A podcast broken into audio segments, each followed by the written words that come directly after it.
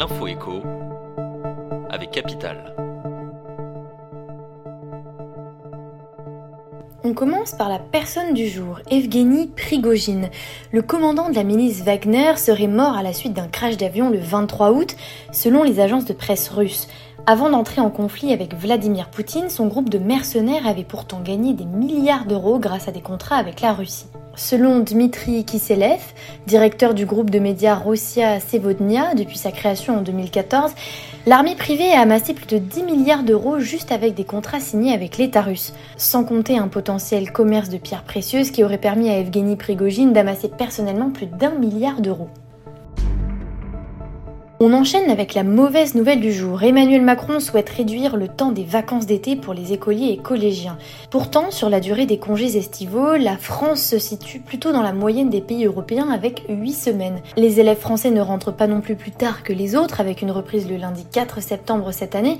En réalité, c'est sur le nombre de jours de vacances hors été que la France se distingue par rapport à ses voisins, avec deux semaines à la Toussaint, à Noël, en hiver et à Pâques.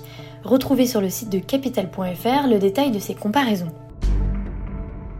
On continue avec l'info pratique du jour. Les retraités reprenant une activité pourront bientôt bénéficier d'une seconde pension.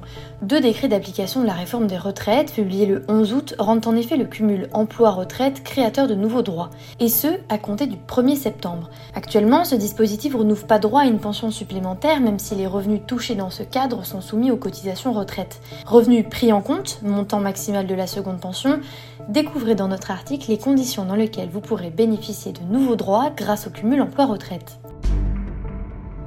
On termine avec le chiffre du jour, 314 euros par mois. C'est l'écart de loyer moyen à débourser pour une place en colocation entre Paris et dans le reste de la France. À quelques jours ou semaines de la rentrée universitaire, Capital a ainsi comparé les loyers moyens des chambres en colocation dans plus de 30 villes étudiantes. Mieux encore, pour chacune de ces villes, nous avons calculé les différences moyennes entre les loyers des colocs et les loyers des studios.